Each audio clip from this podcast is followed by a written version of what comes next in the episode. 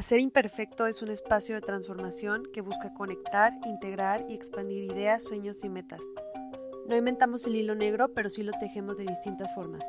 Conectamos e integramos conocimientos de diferentes experiencias para que expandas tus posibilidades, oportunidades y lo que crees que es posible. Mi nombre es Melina Lepe, agradezco tu presencia y que compartas conmigo este espacio. ¡Bienvenido!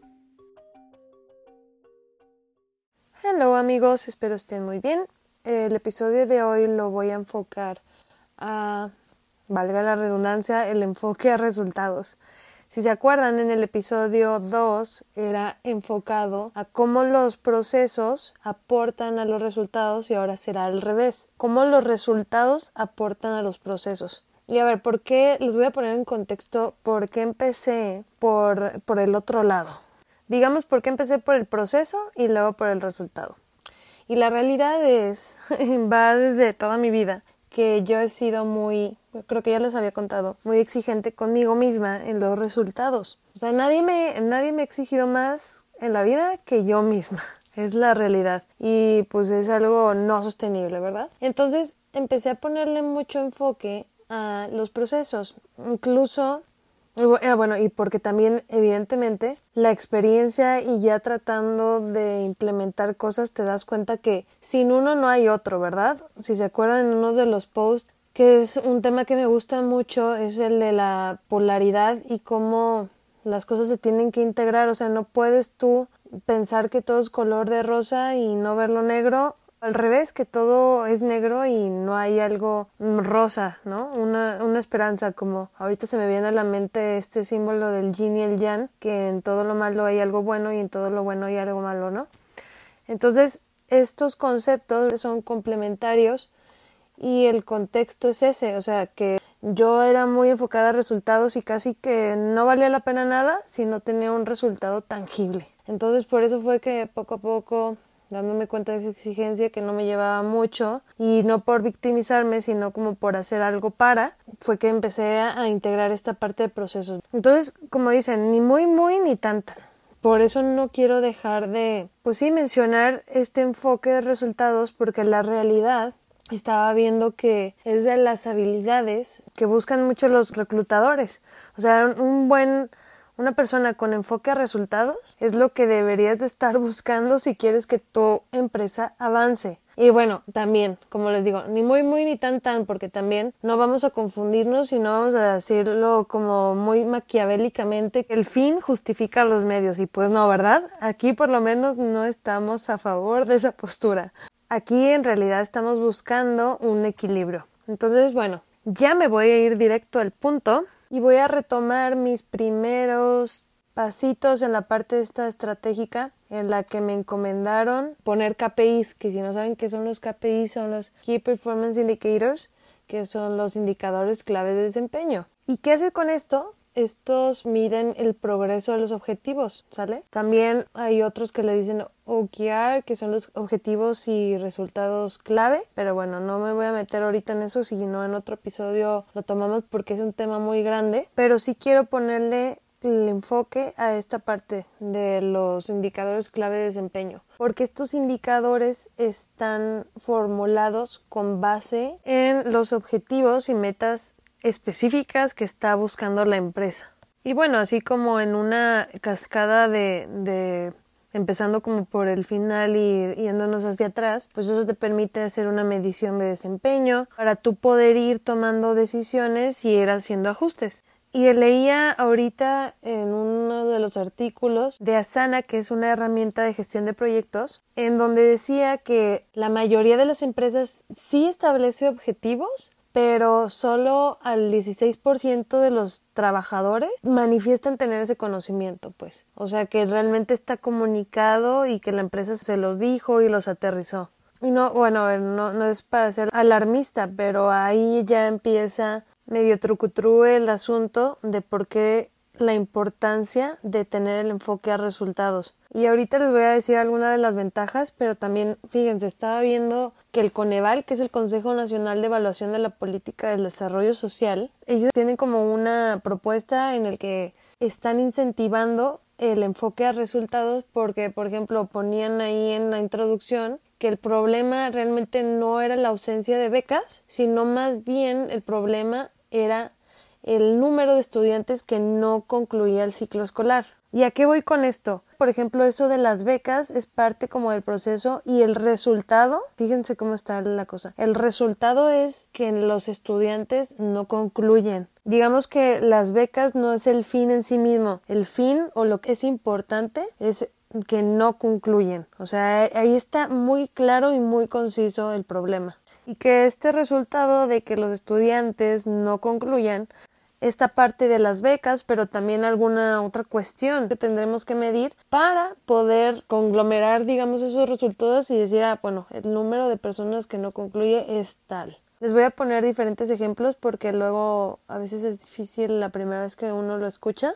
Otro ejemplo es, me acuerdo de una chava que su indicador era las ventas, pero el de la otra chava, su colega, era la de costos, por ejemplo tener un margen de tanto por ciento. Entonces digamos que la de ventas estaba media desconectada y ella pues no le importaba, al final su indicador era ventas. ¿Cuánto vendía? No qué tanto iba a ganar de eso. Y al revés, o al de costos le medían no por las ventas sino cuánto ganaba. Entonces digamos que estaban como medio disasociados al ser un equipo de una empresa con un objetivo en común. ¿Saben? Ahí se aplica mucho lo de, pues esta chava de ventas, el fin justifica los medios.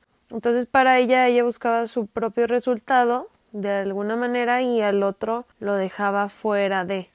Cuando lo que queremos en una empresa es que todo esté pues que trabaje armoniosamente, ¿no? Puede que sí, algunas veces no se va a poder todo, pero la mayoría de las veces eh, buscar un equilibrio, si no, pues por ejemplo en este caso el de costos te va a terminar explotando con el de ventas cuando realmente quieres que hagan un equipo.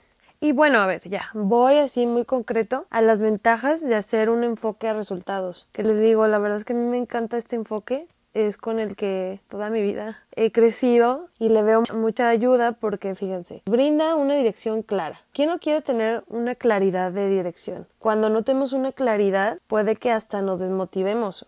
Eso eso influye también mucho en las personas. Si quieres que la persona se motive, tienes que tenerle muy clara la oferta y qué va a ganar o cómo va a ser medido, porque también, como dicen, lo que no se mide no se puede no se puede mejorar. Entonces también la verdad es que hay que tomar en cuenta que las personas quieren mejorar, quieren poner su granito de arena en lo que sea que estén haciendo, sentirse bien haciendo lo que están haciendo. Entonces, bueno, otro es que se asegura el alineamiento de los objetivos estratégicos. Y pues saben que hacer imperfecto se trata de eso, ¿no? De la parte de la estrategia. Entonces así nos vamos alineando ponemos los KPIs, por ejemplo, con base a los resultados que queremos obtener, eh, que también da flexibilidad. Da flexibilidad porque, por ejemplo, si nos enfocáramos en los procesos, puedes decir, ah, no, pues es que esto siempre se ha hecho así. Cuando la realidad es que si en un resultado te está diciendo que no estás obteniendo lo que quieres obtener, pues hay algo que tienes que cambiarle al proceso, ¿no? Entonces, por eso también les digo de esta pues relación que tienen los procesos y resultados. Sin uno no podría haber otro, ¿no? Y regreso, por ejemplo, tener el enfoque en resultados, pues es enfoque en objetivos, en resultados concretos, que se mide de una manera transparente y clara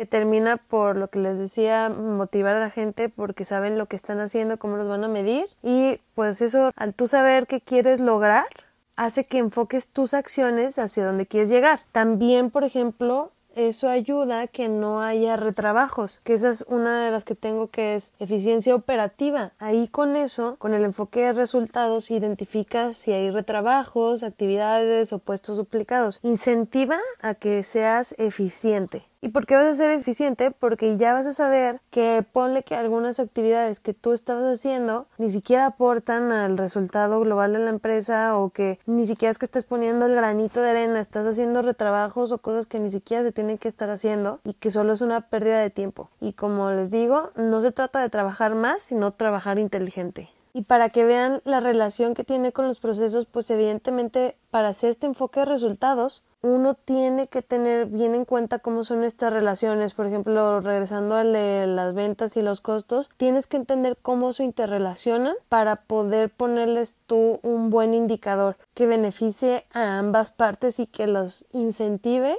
a trabajar en equipo. ¿Cómo se hace esto? Pues mapeando procesos, obviamente tienes que asignar recursos, priorizando tareas, reajustando, que es mucho también de lo que veíamos en el enfoque del proceso para aportar los resultados. Yo con este tema me podría seguir y seguir, la verdad es que me gusta mucho y le digo, es como en mi manera de ser está muy impregnado a eso. Es medio tóxico a veces irte de un lado porque les digo luego no valoras o te da esta parte también de ceguera de taller de tus habilidades de que ah bueno pues siempre lo he hecho así ya ni siquiera puedo reconocer algo bueno porque no lo estás logrando cuando la realidad es que muchas veces implica mucha pues sí perseverancia paciencia para lograr el resultado como dicen el día que siembras la semilla no es el día que cosecha los frutos, ¿verdad? Entonces, tener bien en cuenta esta relación y observar en todo momento en qué parte del proceso te encuentras. Del lado del proceso, que estás en el proceso que te va a llevar a los resultados o que estás en los resultados, pero vas a eventualmente regresar al proceso y es que es cómo funciona la naturaleza. Hay polos y habrá que ver cómo los podemos integrar para estar en equilibrio y poder seguir avanzando. Me viene a la mente esta imagen de un chavo o una chava como patinando en estas patinetas que hacen como zigzag, si saben de que hacen como pues como de un lado te vas luego para el otro, pero si te vas como solo de un lado, pues al final te caes, ¿va? También igual si te vas solo del otro lado, pues te caes siempre tiene este equilibrio de izquierda, derecha, izquierda, derecha. Igual nuestro latido del corazón está arriba, abajo, arriba, abajo. Ya entendieron el punto, pues. Bueno, pues me despido, les agradezco por escucharme, les dejo un post porque es mucha información y les quiero dejar ejemplos porque igual no a la primera queda claro. Ya saben que si tienen alguna duda, comentario, queja, sugerencia, los escucho, los leo. Les mando un abrazo grandote y que tengan muy bonita semana. Besitos, bye.